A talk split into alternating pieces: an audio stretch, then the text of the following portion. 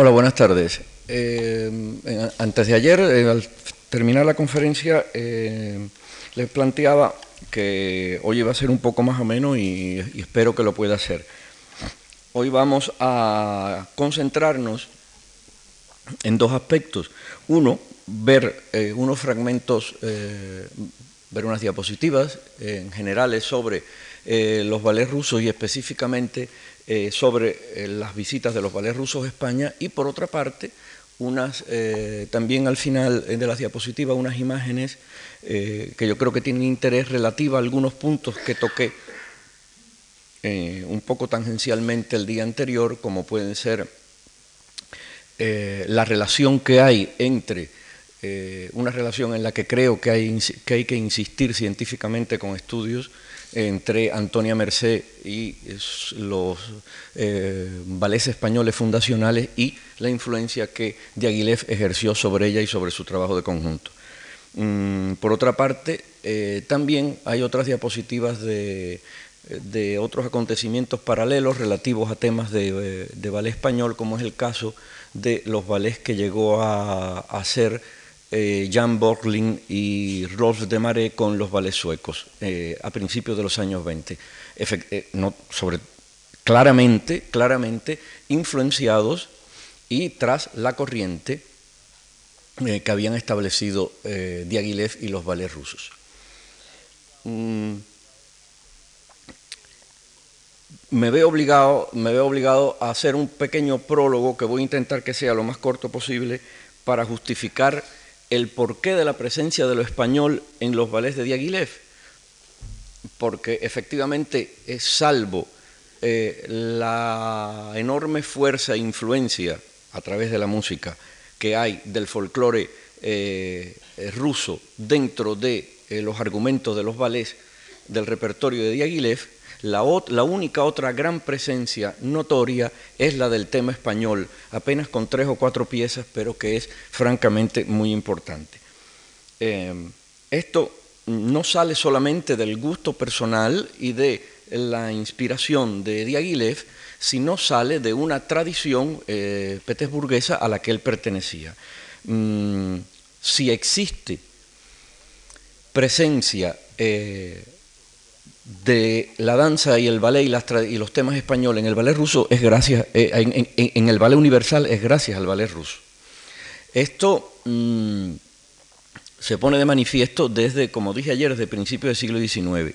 Adquiere una gran importancia cuando ya a mediados del siglo pasado Marius Petipa, el coreógrafo marsellés que había vivido, como todos sabéis, varios años en España, llega a, San Petersburgo contratado para los teatros imperiales con unos amplios y serios conocimientos de danza española.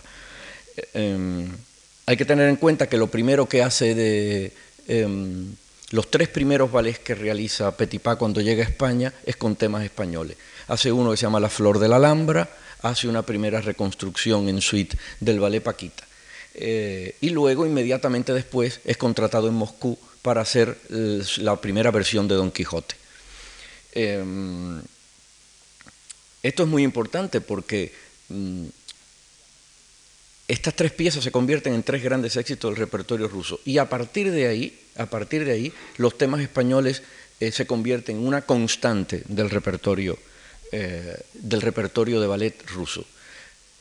Diaghilev, desde fines del siglo pasado, eh, alrededor, vamos a decir, no define, alrededor de 1875, que es cuando, donde él empieza a ser un asiduo del, del Marinsky, vamos, a ver, vamos a ver cómo eh, él participa de la euforia por el baile español.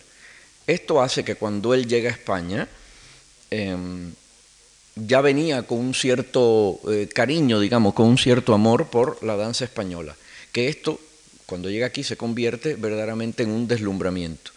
Eh, cuando, como hablaremos más adelante, cuando él tiene esos primeros contactos con los cafés cantantes en Madrid, en San Sebastián y sobre todo en Andalucía, eh, además de los cafés cantantes, con las primeras visitas que hace a los estrechos círculos eh, estrictamente de gitanos, donde él tiene por primera vez la experiencia de ver un flamenco mucho más puro. La presencia española en los ballets de Diaghilev eh, se concreta en tres piezas fundamentales. Eh, una es eh, la que más, la, que permanece actualmente vive en el repertorio universal de la danza, que es el sombrero de tres picos, coreografiado por Leonidas Massin y diseñado por Pablo Picasso. El otro es Las Meninas, un ballet muy interesante del que, del que, habría, del que habría bastante que estudiar también eh, que fue concebido por eh, Diaghilev a partir de que conoce la pintura de Velázquez, que eh, comisiona los diseños a José María Ser y se estrena finalmente en San Sebastián en uno de esos largos periodos en que durante la Primera Guerra Mundial el ballet de Diaghilev prácticamente se estableció en España. Lo, que tuvo para nosotros, para la España cultural de su momento, la ventaja de que le permitió eh, mostrar aquí eh, un, repertorio muy amplio y a la vez incluso fomentar la creación, como fue por una parte eh, las meninas y como fue también el caso de El sombrero de tres picos. El otro, el, otro ballet de tema español, si, yo creo que lo podemos llamar ballet como tal, el otro acontecimiento escénico importante es el llamado cuadro gitano eh, que no era otra cosa que eh, la versión, la primera versión teatral, la primera versión escénica de lo que se encontraba en un café cantante y en lo que era eh, la génesis de lo que vamos a llamar hoy un tablao flamenco. Hay que decir que los tablaos flamencos como tales no existían. Es decir, dentro de los espectáculos de variedades de los cafés cantantes había una serie de números continuados que vienen a ser en conjunto eh, si se quiere, lo que entendemos hoy por el espectáculo de un tablao flamenco. Era más variado, además, era mucho más variado, eh, intervenían en medio, eh, había mucho más canto y, mucha más variedad dentro de las obras de canto, y luego dentro de la propia danza no se limitaban a los palos flamencos, sino que además había escuela bolera como dije ayer, elemento que el propio Diaghilev no descuida y que incluye dentro de su espectáculo. Eh, aquí también eh, Diaghilev acudió a Picasso, que se encargó eh, de reordenar un poco los temas de, vestuario, específicamente de la solista de María de Albaicín y, naturalmente, del telón, el famoso telón del cuadro gitano.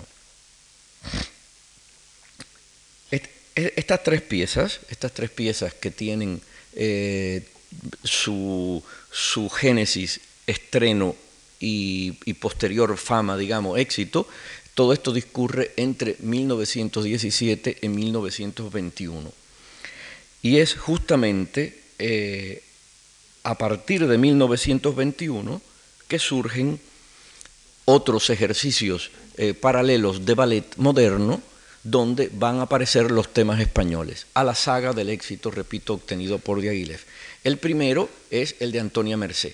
El de Antonia Merced que, entre otras cosas, imita al dedillo el, tema del cuadro gitano y hace su primer cuadro flamenco, en este caso con un diseño de Néstor, ya veremos el diseño del, telón de Néstor y luego la versión eh, ya pintado en la realidad.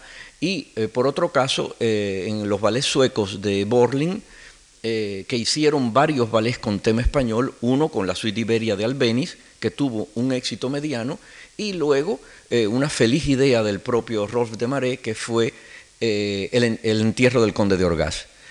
a partir del, del tabló vivant del cuadro del Greco, se confeccionó un ballet de carácter preexpresionista que tuvo un éxito enorme y que ellos pasearon por todo el mundo. Entre ellos, en las dos largas giras que hicieron los ballets suecos por España entre 1921 y 1924. Eh, el, el, el, tableau vivant del entierro del conde de Orgaz se pudo ver pues em, desde Vigo hasta Albacete. las giras eran mucho más intensas de las que es capaz de hacer un ballet hoy día y eh, en muchos sitios de España que nos resultaría ahora eh, hasta curioso y sorprendente se vieron dentro del espectáculo de los ballets suecos este ballet de tema español. E incluso en un momento determinado, Jan Borling y Rolf de Maré concibieron un programa estrictamente español que comprendía una estilización de, un número gitano que no llegaron a concretar, la suite Iberia de Albeniz y eh, el, el tabló vivant del entierro del conde de Orgaz. Antonia Merced, por su parte, eh, Antonia por su parte, concibe eh, su compañía desde el título bajo la influencia de Diaghilev eh, y, titula su compañía Les Ballets Espagnols en francés. Es lo primero que ella hace, Les Ballets Español de Antonia Merced, Les Ballets Rouges de Sergei de Diaghilev. Ella incluso parte hasta en el concepto de compañía mm, de, de Diaghilev. Mm, como apunté ayer, no, está, no estuvo totalmente, em, no está totalmente clarificada hasta dónde llegó la relación entre eh, Diaghilev y, y Antonia Merced.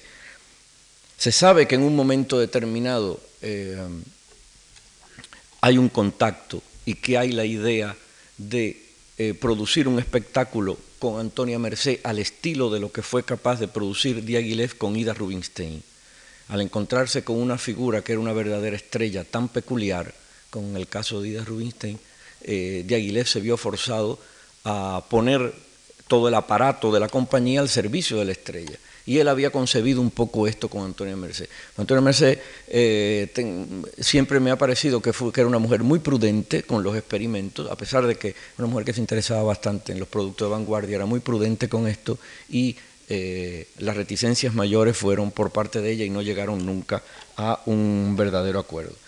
Em, hay que decir que eh, la influencia de lo español en el ballet ruso, esta influencia que decimos que comenzó en la época o que, o que se revitalizó y se asentó definitivamente a mediados del siglo pasado en la época de Petipa, en San Petersburgo toca directamente al gran coreógrafo de los ballets rusos, que es Mijail Fokin. Foquín era fundamentalmente un bailarín de carácter, no era un bailarín noble, virtuoso. Donde él, era realmente eficaz sobre el escenario eran las danzas de carácter. Y es muy curioso cómo eh, su, eh, su, hijo Vitali, en, los apéndices que completan sus memorias, relata con todo detalle, y os voy a leer luego un fragmento, eh, los viajes que durante tres meses hicieron por España. Foquín, su mujer y, y Vitali, que era apenas un niño, eh, recolectando bailes españoles y sobre todo estuvieron en, Aragón. Inmediatamente después, esto sucede eh, en el periodo en que, en Foquín está con los ballets rusos, entre 1912 eh, y 1916. Inmediatamente, a principios de 1915, Foquín se separa por primera vez de los ballets rusos, vuelve a San Petersburgo y hace la Jota aragonesa utilizando una de las suites españolas de Glinka. Este ballet constituye un gran éxito en, el, repertorio, en el repertorio ruso y, es uno, es una, es uno de, los, elementos que también impulsa a Diaghilev a seguir adelante con, eh, los ballets de tema español. Eh, Diaghilev tiene referencias de que en San Petersburgo ha sido un éxito eh, el ballet español de, de Foquín y intenta incluso rescatar a la Jota aragonesa para el repertorio de, eh, de la compañía, cosa que no tiene éxito. Em, hay algunos historiadores que dicen que el inicio de la preparación de la Jota aragonesa de Glinka con coreografía de Foquín es una idea de Diaghilev y que todos estos viajes de Foquín por España es una preparación que hace Foquín por orientación de Diaghilev para producir el ballet aquí. Luego eh, Foquín se separa de Diaghilev y vuelve a Rusia y lo hace allí definitivamente. Esto es una cosa que yo personalmente no tengo totalmente clara y que Foquín no aclara en, sus memorias. El caso es que la Jota aragonesa se mantiene en repertorio del ballet ruso durante prácticamente 40 años. Eh, Foquín, Vitaly Foquín, eh, en el, complemento, como dije, al libro de memoria de su, de su padre dice, permanecimos en España los tres meses siguientes y mis padres observaron y estudiaron, está hablando de 1914 exactamente, y mis padres observaron y estudiaron las danzas españolas donde quiera que tuvieron ocasión, especialmente en Aragón. La materia reunida por mi padre dio como resultado la creación de la Jota aragonesa para el Teatro Marinsky y también una serie de solos independientes entre los que se encontraban Panaderos, El Zapateado, Capricho Español y otras. Cuando se inicia la siguiente temporada, ya en 1915, en el Teatro Marinsky, mi padre montó dos nuevos ballets que fueron grandes éxitos. Uno fue la, mencionada J. Aragonesa y el otro El aprendiz de, brujo sobre la partitura de Duca. Esto es, eh, hasta ahí la cita eh, de Vitali Foquín sobre eh, la redacción de la J. Aragonesa. Esto es, esto es em, interesante tenerlo en cuenta porque esto, sobre todo, lo que, lo que, lo que quiere decir fundamentalmente es que se mantenía ya en pleno siglo XX, siglo XX esa euforia y ese interés en el ballet ruso por los temas españoles. El caso peculiar del sombrero de tres picos, que merecería en sí mismo, eh, ya hay unos estudios eh, suficientes y he, empezado directamente a hablar del tema de la conferencia y tenía planteado antes de, antes de empezar decir que eh, en realidad esta en gran parte de esta conferencia eh, se la debo a un compatriota y colega, eh, un investigador de ballet cubano recientemente desaparecido que es Vicente García Márquez. Vicente García Márquez nos legó antes de morir varios libros y entre ellos dos que son francamente excelentes, que uno es su estudio cronológico sobre los ballets de Monte Carlo y la biografía definitiva sobre Massin. En esta biografía definitiva sobre Massin eh, hay un estudio pormenorizado y quizás eh, el más completo que se pueda realizar sobre la génesis del sombrero de tres picos, de modo que no me voy a afanar en volverlo a contar y os remito directamente a este, eh, a este precioso libro que, ya está, que, ya está publicado. Em, decía que eh, que en ese periodo de actividad de Diaghilev en Rusia, a partir de 1875, él adquiere eh, conciencia de la importancia del repertorio español y, mm, naturalmente, eh, esto es una de las cosas que hablaba yo ayer de su, profunda intuición, de su profunda visión para escoger temas, encuentra, encuentra el corregidor y la molinera en Madrid y esto le da la idea de que a partir de ahí se puede construir un ballet.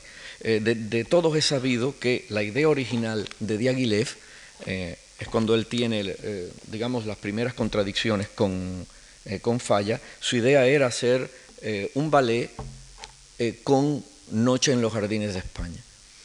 Él quería hacer esto y tenía una idea, en principio que tenía muy buena pinta, que una idea llena de buenas intenciones, que era cada cuadro encargárselo a un pintor diferente. En realidad esto a Falla eh, no le gustó en lo absoluto. Incluso eh, creo eh, saber que está documentado de la propia mano de Falla, que expresamente deja dicho que esa no es una pieza para ser bailada y que, no, y que no quiere que se baile.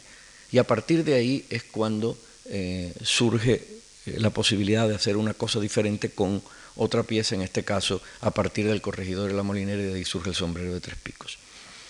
El sombrero de tres picos tiene en sí mismo una historia eh, compleja y bastante larga, es un proceso de creación que se alarga y que culmina definitivamente hasta su estreno en el Teatro Alhambra de Londres, con, em, sus partes de, historias eh, míticas o, mitificadas, como le querramos llamar, está en medio todas las anécdotas relativas a Félix Rodríguez, llamado Félix el Loco, este, este bailador eh, granaíno eh, flamenco que se convierte en, instructor de danza española de los ballets rusos y específicamente de Massin para el sombrero de tres picos. Luego Félix este personaje viaja con la compañía a Londres eh, y allí tiene un, destino eh, bastante eh, novelesco, no totalmente esclarecido. Finalmente muere, muere loco años después, siempre con la creencia de haberse sentido traicionado por Diaghilev y por Massin y de no haber sido el que estrenara la obra. las referencias eh, literarias directas que hay a esta época, a este momento y al asunto de Félix el Loco, las podemos encontrar directamente en dos libros.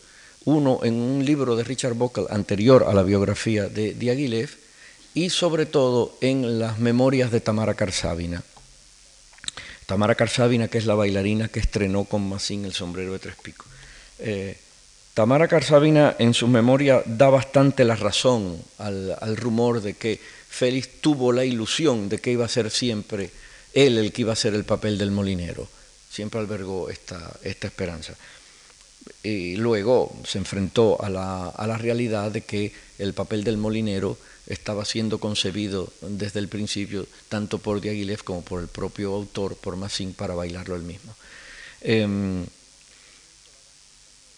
el caso es que, como acercamiento a la danza española, es difícil cuando vemos la coreografía de cuando actualmente con la distancia que da el tiempo, con las diferencias que puede haber en la interpretación que hacen los bailarines hoy día de esa propia lectura coreográfica, es difícil concebir que este producto lo pudiera haber hecho Massin sin el asesoramiento directo, sin la participación directa de un, de un bailarín español y de un bailarín específicamente flamenco.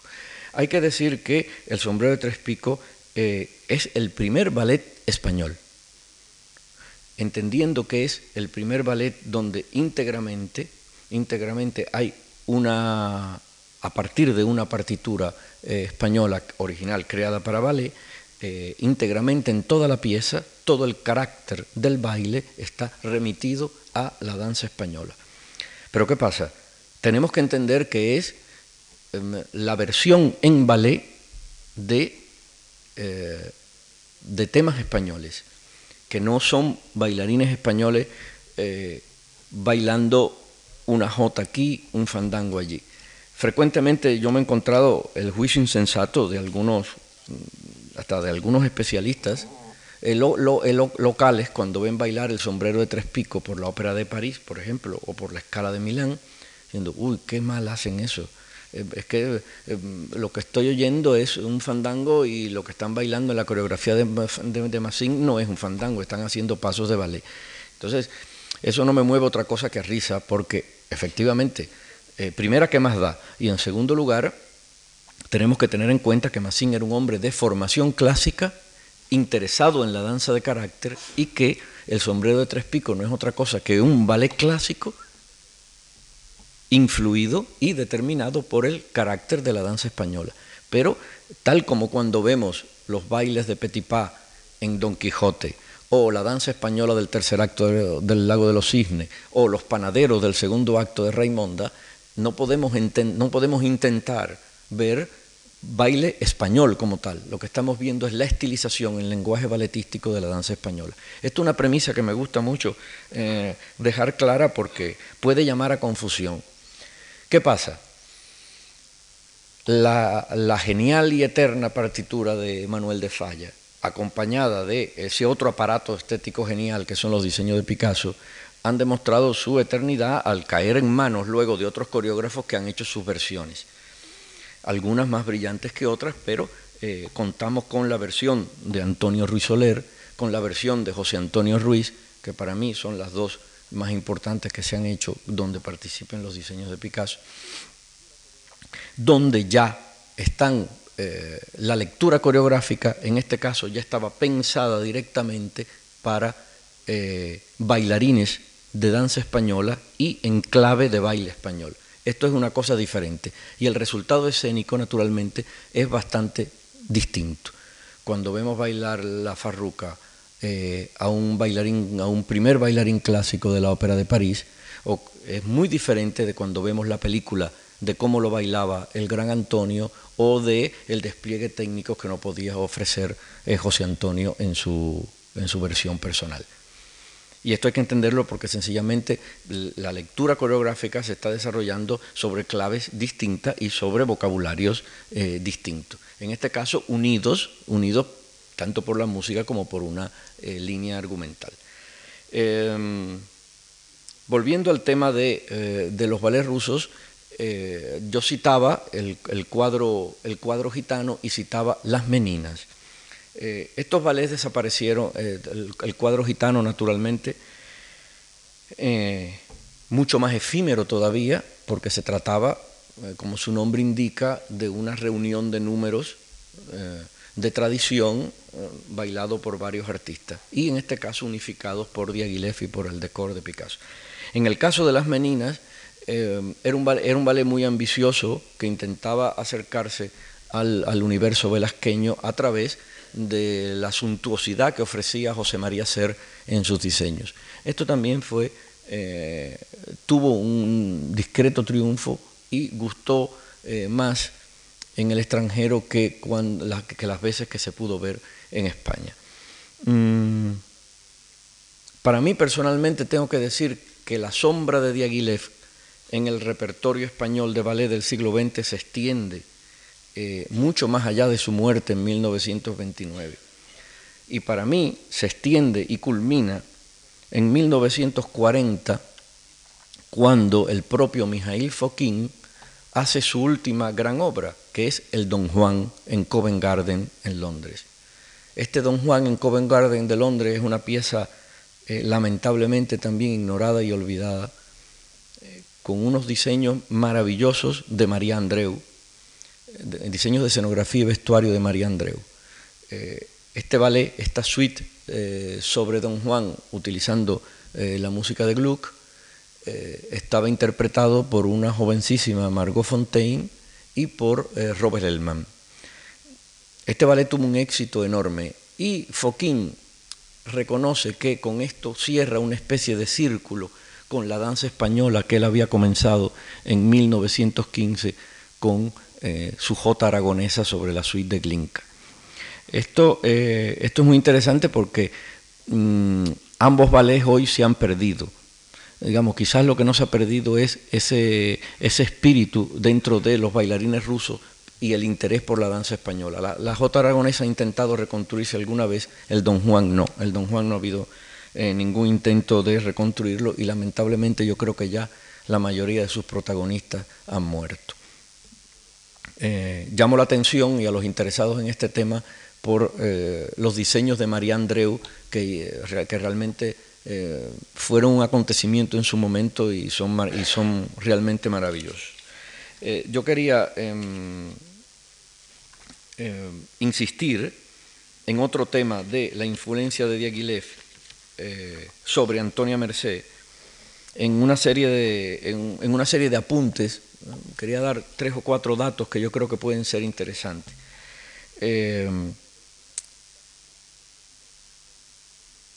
Uno de los primeros contactos que tiene Antonia Merced con lo que era el aparato de Diaghilev eh, lo tiene precisamente a través de Óscar Esplá. Y es cuando eh, Cipriano Rivas Cherif le presenta a Antonia Merced a, Esplá, que ya había tenido contactos con Diaghilev, y em, es aquí, es Esplá quien le cuenta a Antonia Merced hasta qué punto hay un espíritu renovador y, hasta qué punto eh, es importante el fenómeno de Diaghilev. Es como si quien le abriera los ojos a Antonia Merced sobre la importancia de Diaghilev fueran estos encuentros que tuvo en Madrid con Esplá a través de, a, través de Cherif. Mm, luego, inmediatamente, y en este mismo círculo de tertulias madrileñas y de artistas, Antonia Merced conoce eh, a Néstor de la Torre, a este pintor canario que sería eh, el que marcaría el eje estético de, todo su trabajo escénico. Y Néstor de la Torre estaba notablemente influido eh, por la estética de los ballets rusos y especialmente por Bax. esto, esto, es muy importante tenerlo en cuenta porque luego, cuando, cuando vemos los diseños de los ballets de Antonia Merced que le hizo Néstor, se nos parecen mucho a algunos ballets de los ballets rusos. Hay telones que nos recuerdan a Bax, hay trajes que nos recuerdan a Goncharova, hay, figurines eh, eh, precubistas de Néstor de la Torre para Antonia Merced que, eh, que nos recuerdan otra cosa. ¿Y esto a quién recuerda? Pues esto puede recordar a Chernichev o a Natalia Goncharova. que eran justamente eh, diseñadores al servicio de Diaghilev en aquel momento. Y es que en Néstor de la Torre la influencia estética de los ballets rusos también es muy importante. Y insisto también que otro tema bastante poco estudiado, a pesar de que hay eh, bastantes estudios sobre Néstor de la Torre, ninguno insiste en la presencia y la importancia de la influencia de los ballets rusos sobre, sobre su trabajo. Eh, luego hay un detalle bastante curioso y es las coincidencias en Madrid entre Diaghilev y Antonia Merced. Hay incluso un momento en que Antonia Merced en el 1920 actúa en el Teatro Real entre, entre, entre funciones de... Ana Pavlova se había separado por, primera, por segunda vez de los ballets rusos de Diaghilev y, y funcionaba con un grupo independientemente y actuaba por toda Europa, entre ellos actuaba mucho en Madrid. Y en 1920 en el Teatro Real, eh, Antonia Merced participa en dos espectáculos justamente entre las funciones de Diaghilev y las funciones de Ana Pavlova. Entonces, evidentemente, ahí tiene que haber, si por simple cronología, ahí tiene que haber habido un, contacto eh, algo más que indirecto. Eh, Antonia Merced estaba seducida por hacer lo mismo que Pavlova. Ellas eran las dos mujeres del baile más famosas de su tiempo, las dos más retratadas, eh, las dos, cada cual en lo suyo, pero eran las dos grandes figuras de la danza las dos figuras femeninas de la danza más importantes a principios del siglo. Y de hecho, Antonia Merced luego también gestiona su compañía tal como Ana Pavlova gestionaba eh, su, su, compañía independiente, que era que todo giraba un poco, tanto desde el punto de vista estético como de argumento y como de promoción alrededor, alrededor de ella. Es decir, que ella era el, gran reclamo, el, gran reclamo de su propia compañía. Em, Esto es curioso porque además eh, coincide en que en un momento determinado José María Ser está trabajando en un teatro en Madrid con Antonia Merced, preparando un espectáculo. Preparando un espectáculo que se llamaba Los Jardines de Aranjuez. Mientras José María Ser se está encargando él mismo incluso de pintar estos telones, Diaghilev establece eh, otra vez eh, un contacto con con ser. De, modo que esta es otra, más que una prueba, un indicio de que, de que el círculo se estrecha y que algún contacto entre ellos tenía que, tenía que haber habido. Eh, también quiero hacer notar eh, que el apogeo de la compañía de Antonia Merced y estos ballets que van un poco a la saga de la estética y de el principio de los ballets españoles que había gestionado antes Diaghilev, se produce precisamente a partir de 1929, a partir de la muerte de Diaghilev. Muere Diaghilev y curiosamente dos meses antes de la muerte de Diaghilev es cuando se presentan los ballets españoles. Y a partir de ahí, incluso Antonia Merced incluye en su repertorio danzas del sombrero de tres picos. Hasta ese momento ella no ha utilizado eh, la música del sombrero de tres picos. A partir de ahí, ella incluye en su repertorio algunas piezas. Entre ellas, la más curiosa eran las danzas del molinero que ella bailaba en travestí, que ella bailaba vestida de hombre. Esto es una cosa también muy interesante. Es como si mientras existiera Diaghilev, ella no toca, eh, eh, esto es una interpretación mía naturalmente, ella no toca el, el, repertorio de Diaghilev para nada, pero una vez desaparecida la compañía, una vez muerto Diaghilev, ella usa por primera vez la partitura de, eh, usa piezas de la partitura de amor de, del sombrero de tres picos para bailar, y específicamente las danzas de la molinera por una parte y las danzas eh, del molinero que, repito, bailaba en travesti. Incluso ella se encarga un traje que en cierto sentido era una, una versión personal y sofisticada del traje de la molinera que había diseñado Picasso. Eh, Esto se produce exactamente, esto entra en el repertorio de Antonia Merced en el año 29 y lo mantiene en el repertorio hasta las giras que hace en 1932 por América, donde las críticas reseñan eh, la curiosidad de estas apariciones de ella eh, vestida, en travestí, vestida vestida de hombre. Esto de que las, bailarinas españolas bailaran vestidas de hombre tampoco era nuevo, porque ya Encarnación López, eh, la argentinita, también había hecho bailes eh, lo que se llama vestida de corto, línea que luego va a continuar, como sabéis, Carmen Amaya. Em,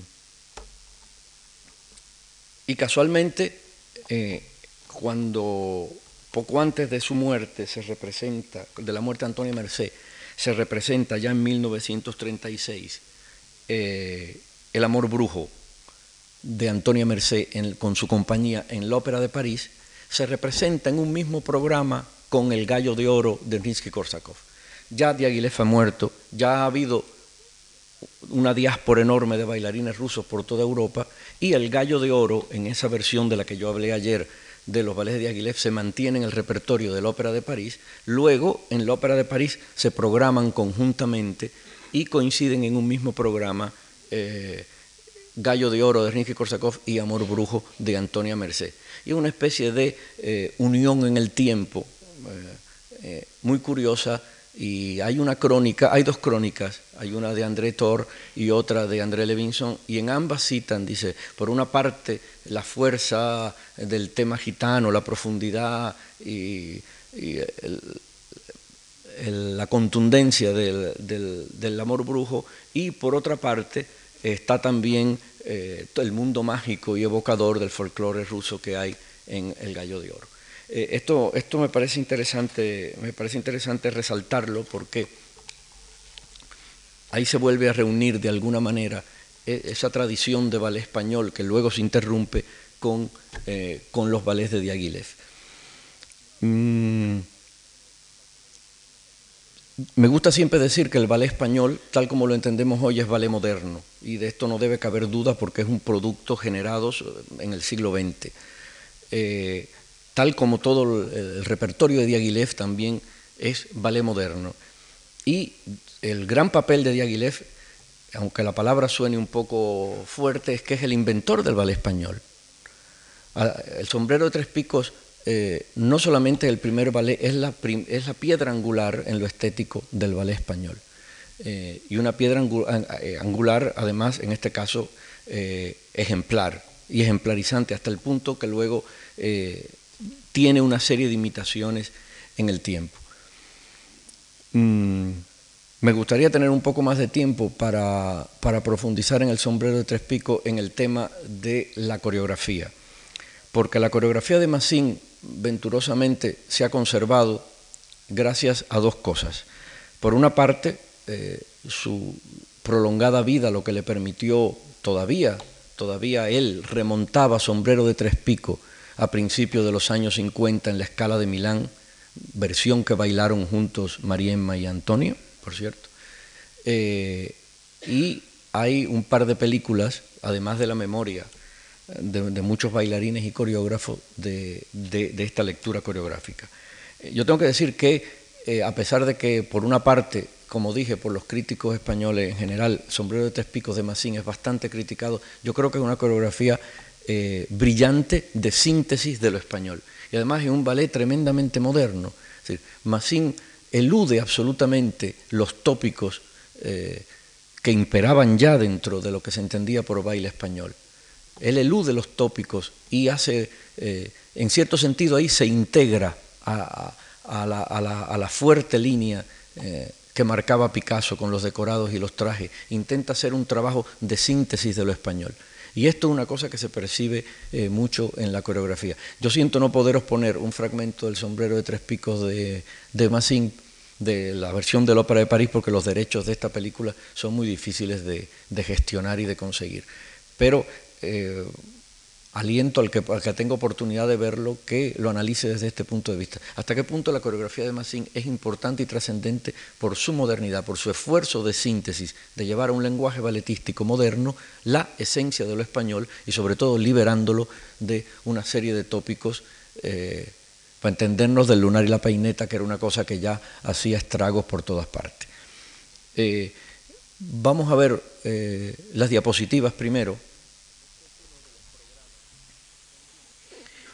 Este es uno de los programas, aquí en la exposición, aquí afuera hay un tercero de esta misma serie, son los preciosos programas de... ¿Dónde está?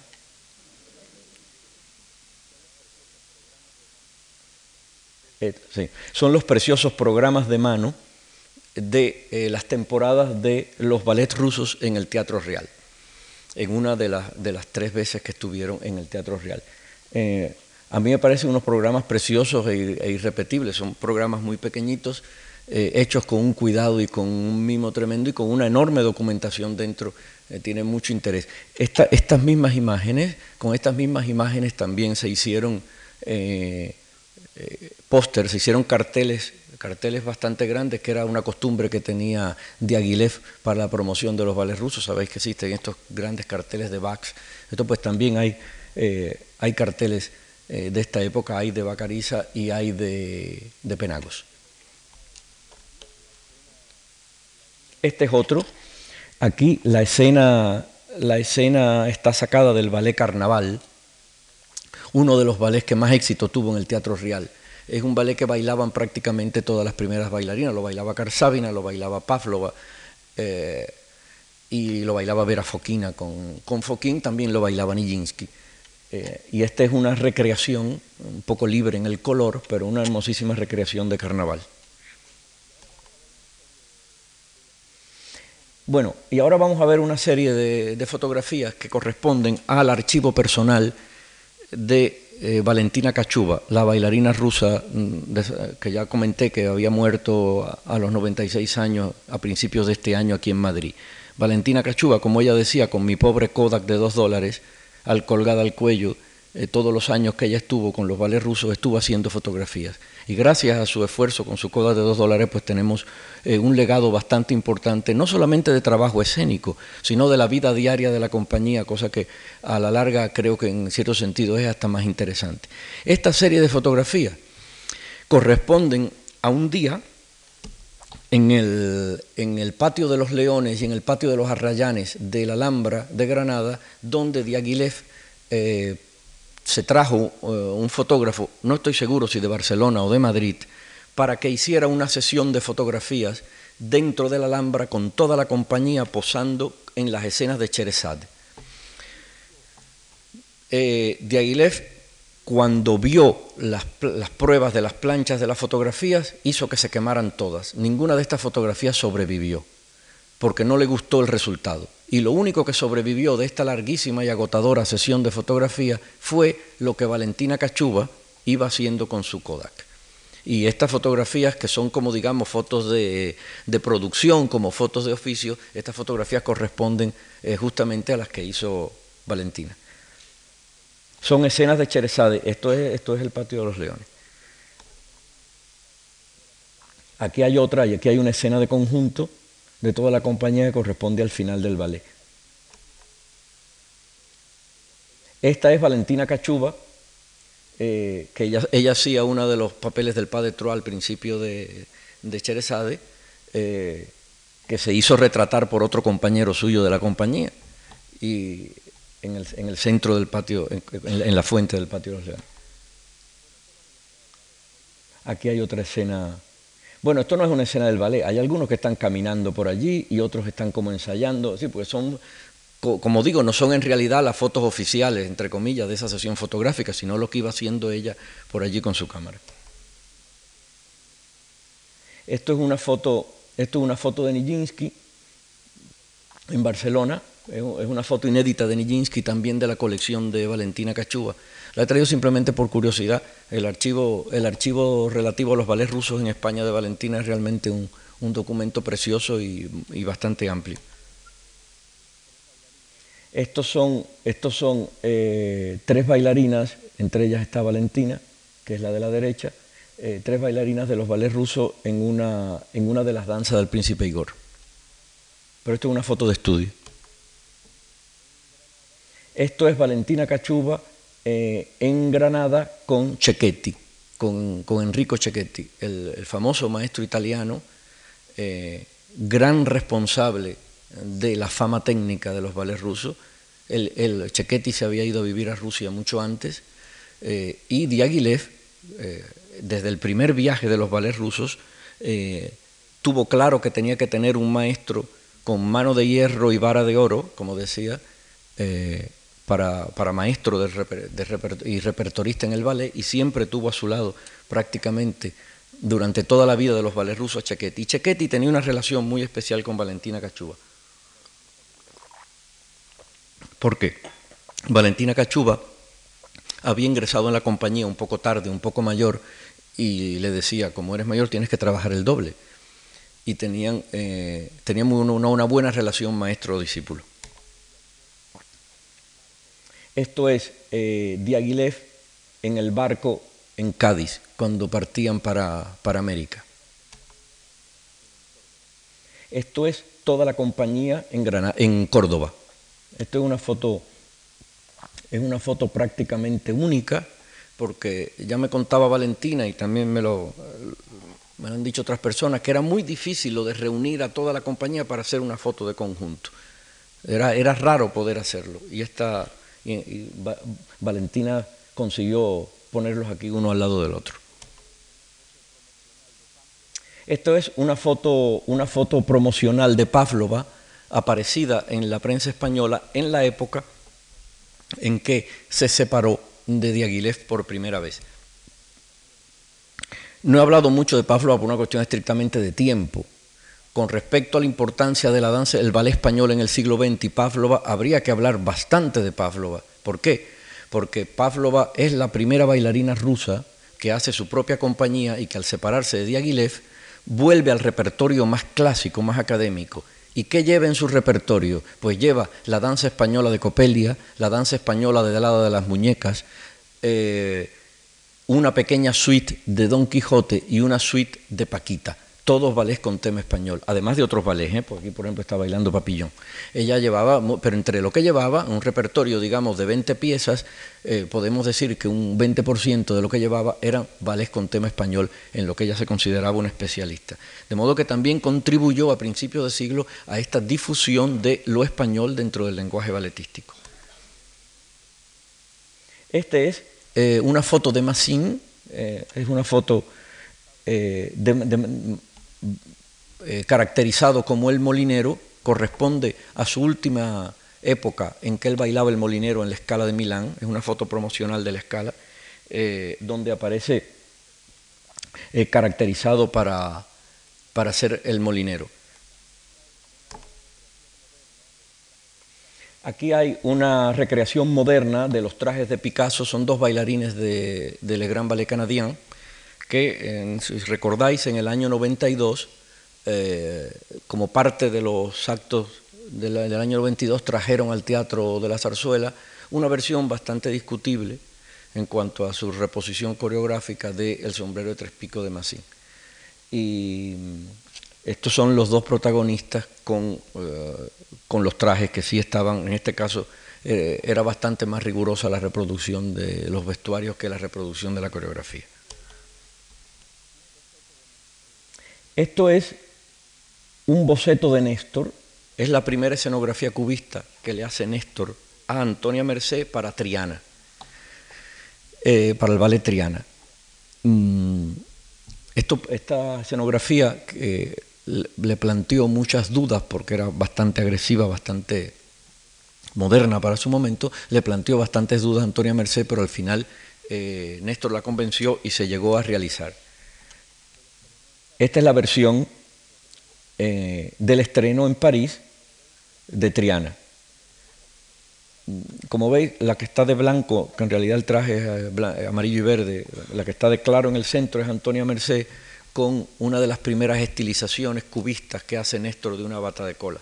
Y estos trajes que hace Néstor cuando vemos los figurines, repito, están muy cercanos a todo a, todo el espíritu eh, entre suprematista y precubista que había también en los diseños de los jóvenes rusos, entre ellos Goncharova, que trabajaban con Diaghilev.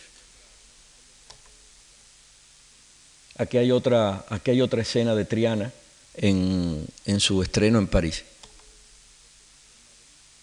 Esta es la reconstrucción que se hizo en Madrid, en el Teatro María Guerrero, en el año 89, con una edición simplificada de la escenografía de Néstor y, la escenografía y los vestuarios de Néstor de Triana.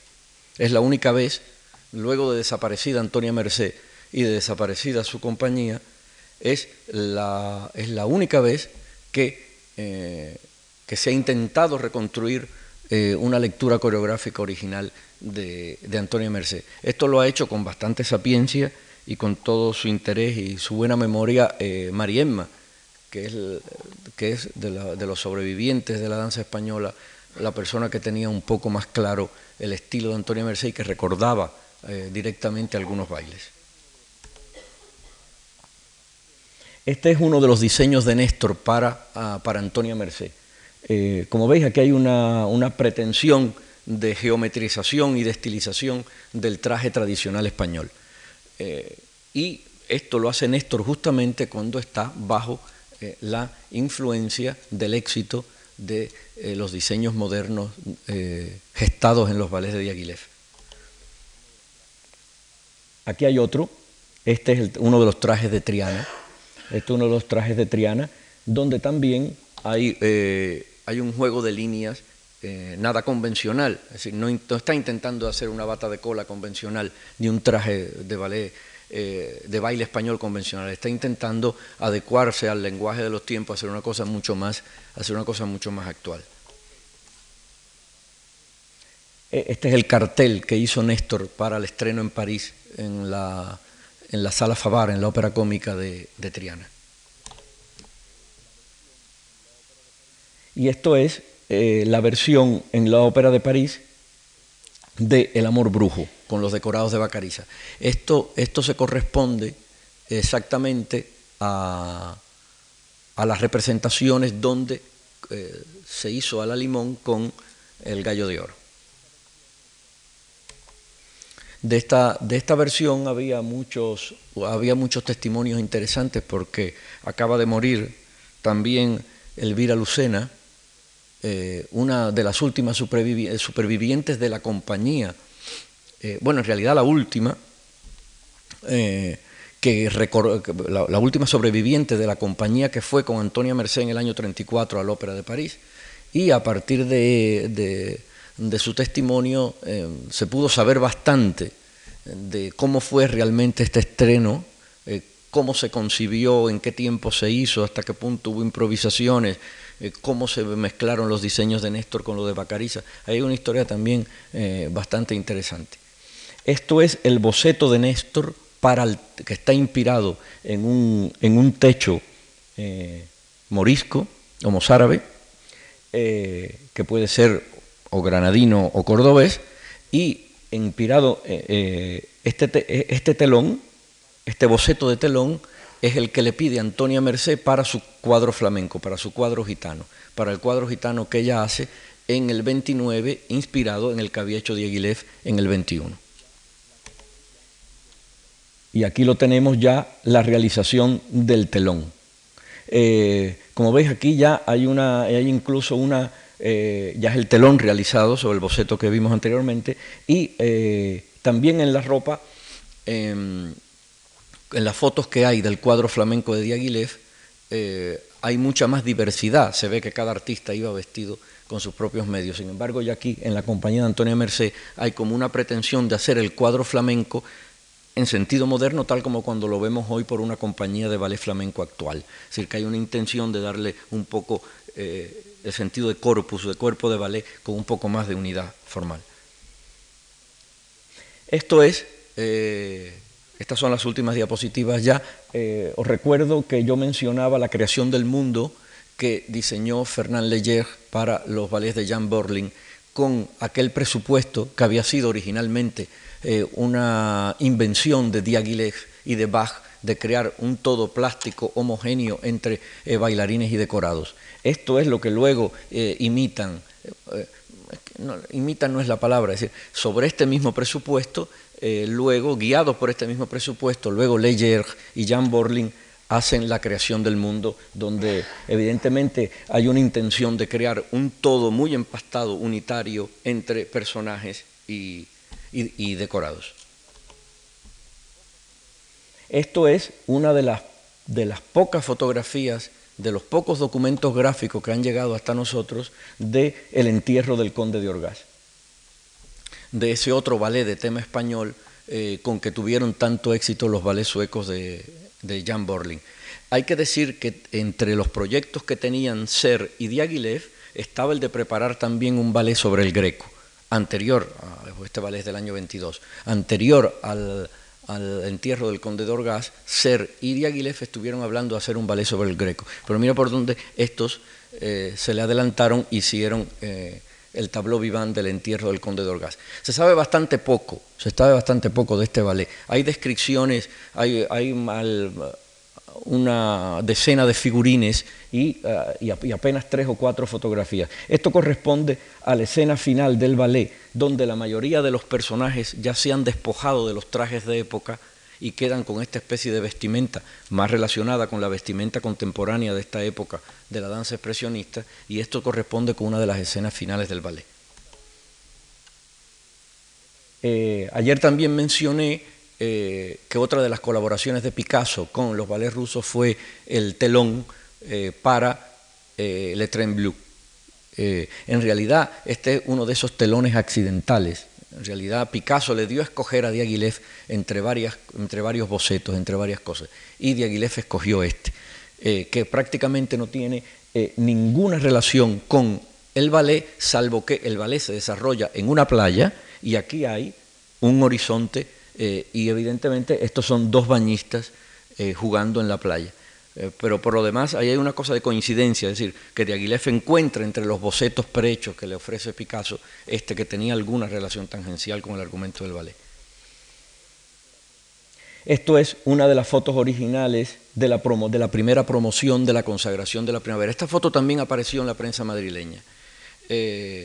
vamos a ver el fragmento final del ballet, donde todo, ayer mencionaba con mucho detalle eh, todos los presupuestos estéticos que manejó eh, Nijinsky de alejarse totalmente del lenguaje convencional del ballet. Eh, ya lo veremos en el movimiento cómo esto se cumple absolutamente al moverse los bailarines. Esto es una de las fotos promocionales que hizo el barón Adolf de Mar sobre Adolf de Meyer, perdón, sobre la siesta del fauno donde hay un interés por darle un carácter pictórico eh, al ballet, que era una cosa que estaba en el espíritu mismo de la danza, como vamos a ver también en el fragmento que vamos a ver bailado. Esto es una, reconstrucción eh, bastante fiel y preciosista que hizo la escala de Milán de El pájaro de fuego, eh, de los vestuarios originales del pájaro de fuego. la bailarina es Carla Fracci. Aquí está también Carla Fracci eh, en, eh, en, Petrushka, como la muñeca de Petrushka, eh, y la traigo por la, por la, calidad de la reconstrucción de la ropa, también en la producción de Petrushka de la escala de Milán, la reconstrucción que hizo Benoit, el Alexander Benoit sobrino, sobre los originales. Este es uno de las maquetas originales de Picasso para Parat, donde eh, este, este, es uno de los ballets que vio Néstor y que más le impresionó, donde evidentemente aquí la impronta cubista y la impronta eh, rupturista, eh, modernizante, es muy fuerte. Este es uno de los elementos que más influyó a Néstor. Y para terminar, una foto inédita que me gusta mucho, que es Diaghilev frente al estanque en el patio de los Arrayanes, en el Alhambra de Granada. Es una foto eh, muy bonita que después que se ve una vez resulta inolvidable. También, es de la, también está hecha con la Kodak de dos dólares de Valentina Cachúa. Eh, vamos, a, vamos a ver eh, tres fragmentos de vídeo que un poco pueden resumirnos lo que hemos hablado. Primero vamos a ver el fragmento final de la consagración de la primavera, en la reconstrucción eh, que hizo el Geoffrey Ballet, que hicieron eh, uno, estos coreólogos americanos que yo mencioné ayer para el Geoffrey Ballet. Eh, hoy conversaba con, el señor Gallego de la impresión que nos hizo a todos cuando pudimos verlo en el patio, en el Generalife, en Granada, y hasta qué punto se entiende de verdad ahí esa unión, esa unión de grandeza que hay entre cuando se da entre coreografía y, música y cómo se llega a entender también, me, apuntaba Antonio, hasta qué punto estaba justificado el escándalo que se produjo en París en la época del estreno. Eh, vamos a ver este primer, este primer fragmento.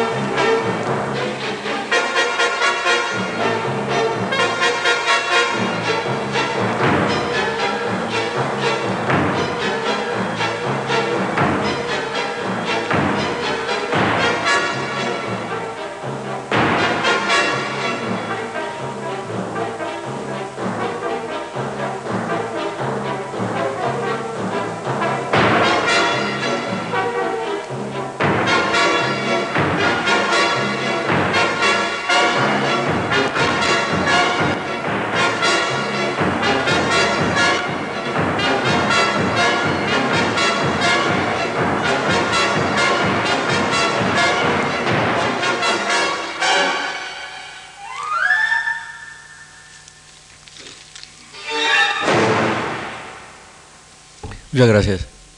Ahora, eh, ahora vamos a ver eh, eh, dos fragmentos muy cortos. Uno es el final de la Premio de Enfant de la siesta del fauno en la rigurosísima reconstrucción que tiene la Ópera de París y el principio de las bodas, también en la reconstrucción de la Ópera de París, el ballet de Bronislava Nijinsky, un ballet de Nijinsky y uno de su hermana Bronislava.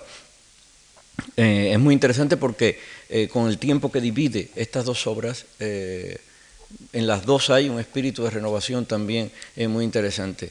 Y mm, al ver el decorado de, al ver el decorado de Bax, reclamo vuestra atención de la influencia que, cuando vemos el conjunto de la obra de Néstor, la influencia que fue capaz de ejercer Bax sobre, sobre el pintor canario.